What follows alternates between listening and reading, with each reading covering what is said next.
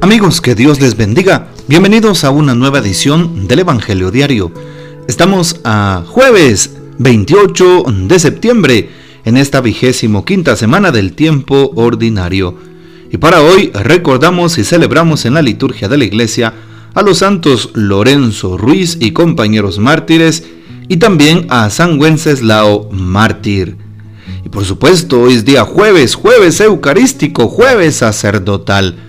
Hoy es día de pedirle a Jesús sacramentado que aumente nuestra fe, para que le reconozcamos vivo y presente todo Él en cuerpo, alma, sangre, espíritu y divinidad en la hostia consagrada. Porque ahí está, en cada partícula, está todo completo, allí precisamente. Y por eso hoy pidamos que aumente nuestra fe. Hoy te invito para que visites tu parroquia pases a visitar el sagrario, pasa al templo que te quede más cercano de camino a tu trabajo, de camino a tus actividades. Hoy sería un buen momento para que puedas ir a la hora santa allá a tu comunidad, a tu templo parroquial y te disfrutes de esa cita de la semana con el Santísimo Sacramento. También hoy Jueves sacerdotal, un buen día para orar por las vocaciones y por los sacerdotes. Recuerda, ora por las vocaciones y por los sacerdotes que tanto lo necesitamos. Así que te pido que por favor no te olvides de este servidor cuando estés colocando tus oraciones allí a los pies del Santísimo Sacramento del altar, como también yo me recordaré de tus intenciones a los pies de Jesús. Bueno, tomemos hoy la vida de San Wenceslao fue duque de Bohemia. No cumplía aún los 30 años de edad cuando fue asesinado por su hermano en el año 935. En medio de una corte de costumbres bárbaras, se distinguió por su austeridad y su gran amor a los pobres. Su tumba en la Catedral de San Vito en Praga se convirtió muy pronto en un centro de peregrinaciones, proclamado santo en 1670. Bohemia, Hungría y Polonia lo honran como patrono. Pidamos pues la poderosa intercesión de San Wenceslao, mártir. Para hoy tomamos el texto bíblico del Evangelio según San Lucas capítulo 9 versículos del 7 al 9. En aquel tiempo el rey Herodes se enteró de todos los prodigios que Jesús hacía y no sabía a qué atenerse, porque unos decían que Juan había resucitado, otros que había regresado Elías, y otros que había vuelto a la vida uno de los antiguos profetas. Pero Herodes decía, a Juan yo lo mandé decapitar. ¿Quién será pues este del que oigo semejantes cosas? Y tenía curiosidad de ver a Jesús. Palabra del Señor, gloria a ti, Señor Jesús. Bueno, lo que dice en el día de hoy, ¿verdad? Sobre todo en el Evangelio. Eh, es decir, Em, aquella opinión que Herodes tiene sobre Jesús y sobre Juan. Lo que la gente manifiesta a Herodes le gusta escuchar lo que dice la gente. Muchas veces nosotros si nos ponemos a escuchar lo que dice la gente de nosotros, del trabajo, de la iglesia, no vamos a quedar inconformes o todo lo contrario, vamos a terminar discutiendo, peleándonos y vamos a caer en pecado porque vamos a parar también señalando. No vale la pena hacer lo que hacía Herodes.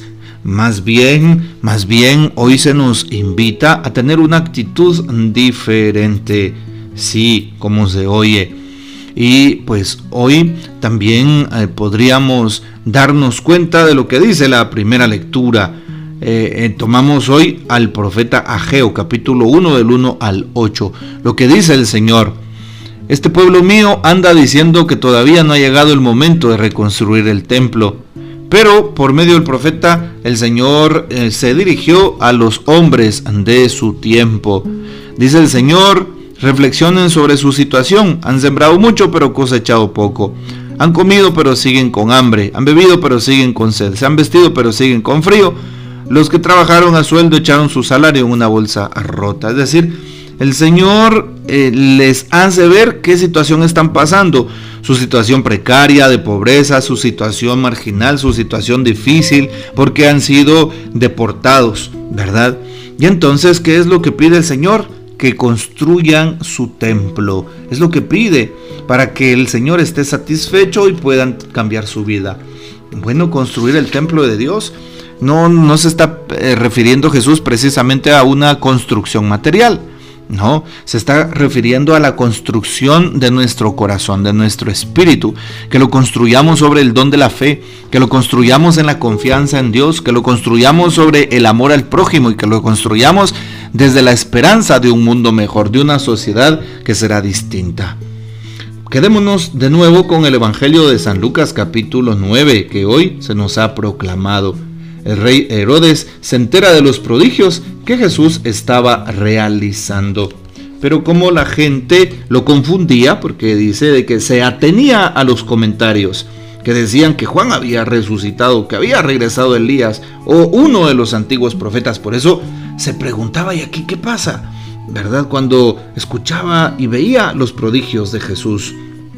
Y por eso decía, si a Juan yo lo mandé decapitar, ah, entonces ¿quién será este hombre de quien oigo estas cosas?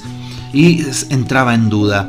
Cuando estamos alejados de Dios, el corazón se, se sigue moviendo en la oscuridad, en la duda y en la cizaña. Y tenemos que cuidarnos de los comentarios malos de los demás, porque nos hacen precisamente entrar en conflicto, muchas veces en pánico, en duda, en temores. Hoy le pedimos al Señor que nuestro corazón esté sano. Por eso decíamos ayer en la reflexión que Jesús quiere sanarnos del cuerpo y sanarnos del alma. Que el Señor nos ayude para que nuestro corazón esté limpio, esté sano, esté en gracia. ¿Y cómo obtener la gracia de Dios? En los sacramentos. Vete a confesar. Y así tendrás la gracia, que significa la pureza de Dios, la presencia de Dios, la blancura de Dios, la luz de Dios en el alma, en el corazón. Y de esa manera no podremos desconfiar de Dios. Pidámosle a Jesús entonces que Él venga a nuestras vidas, que nos enseñe que Él está resucitado, que nos ayude a no desconfiar como Herodes, sino más bien que confiamos en la gracia, en la misericordia de Dios nuestro Padre, ¿verdad? Porque eso es lo que hace Herodes, desconfía. El Señor nos invita a confiar. Y por eso hoy le suplicamos a Él que pues siga manifestándose en nuestras vidas a través de su gracia de los, a través de su gracia que se da en los sacramentos. ¿sí? Veamos pues ese, ese valor del amor de Dios y de la fe puesta solamente en Él. Muy bien, muy bien. Podríamos hoy también, ¿por qué no decirlo?, escuchar la reflexión que se nos regala a través del Papa al respecto del Evangelio de este día jueves 28 de septiembre. Los temores de Herodes, titula el Papa esta reflexión. Herodes empezó a preocuparse por Jesús, por la fama que iba tomando. No era un interés genuino en el mensaje del reino. Él mismo reconoce que, mismo reconoce que em, al anterior predicador de la verdad, a Juan el Bautista, lo había mandado decapitar personalmente. ¿Por qué quiere ver a Jesús? Aún no lo reconoce, pero la sola mención de su fama, los rumores que se escuchan, ya le son inquietantes.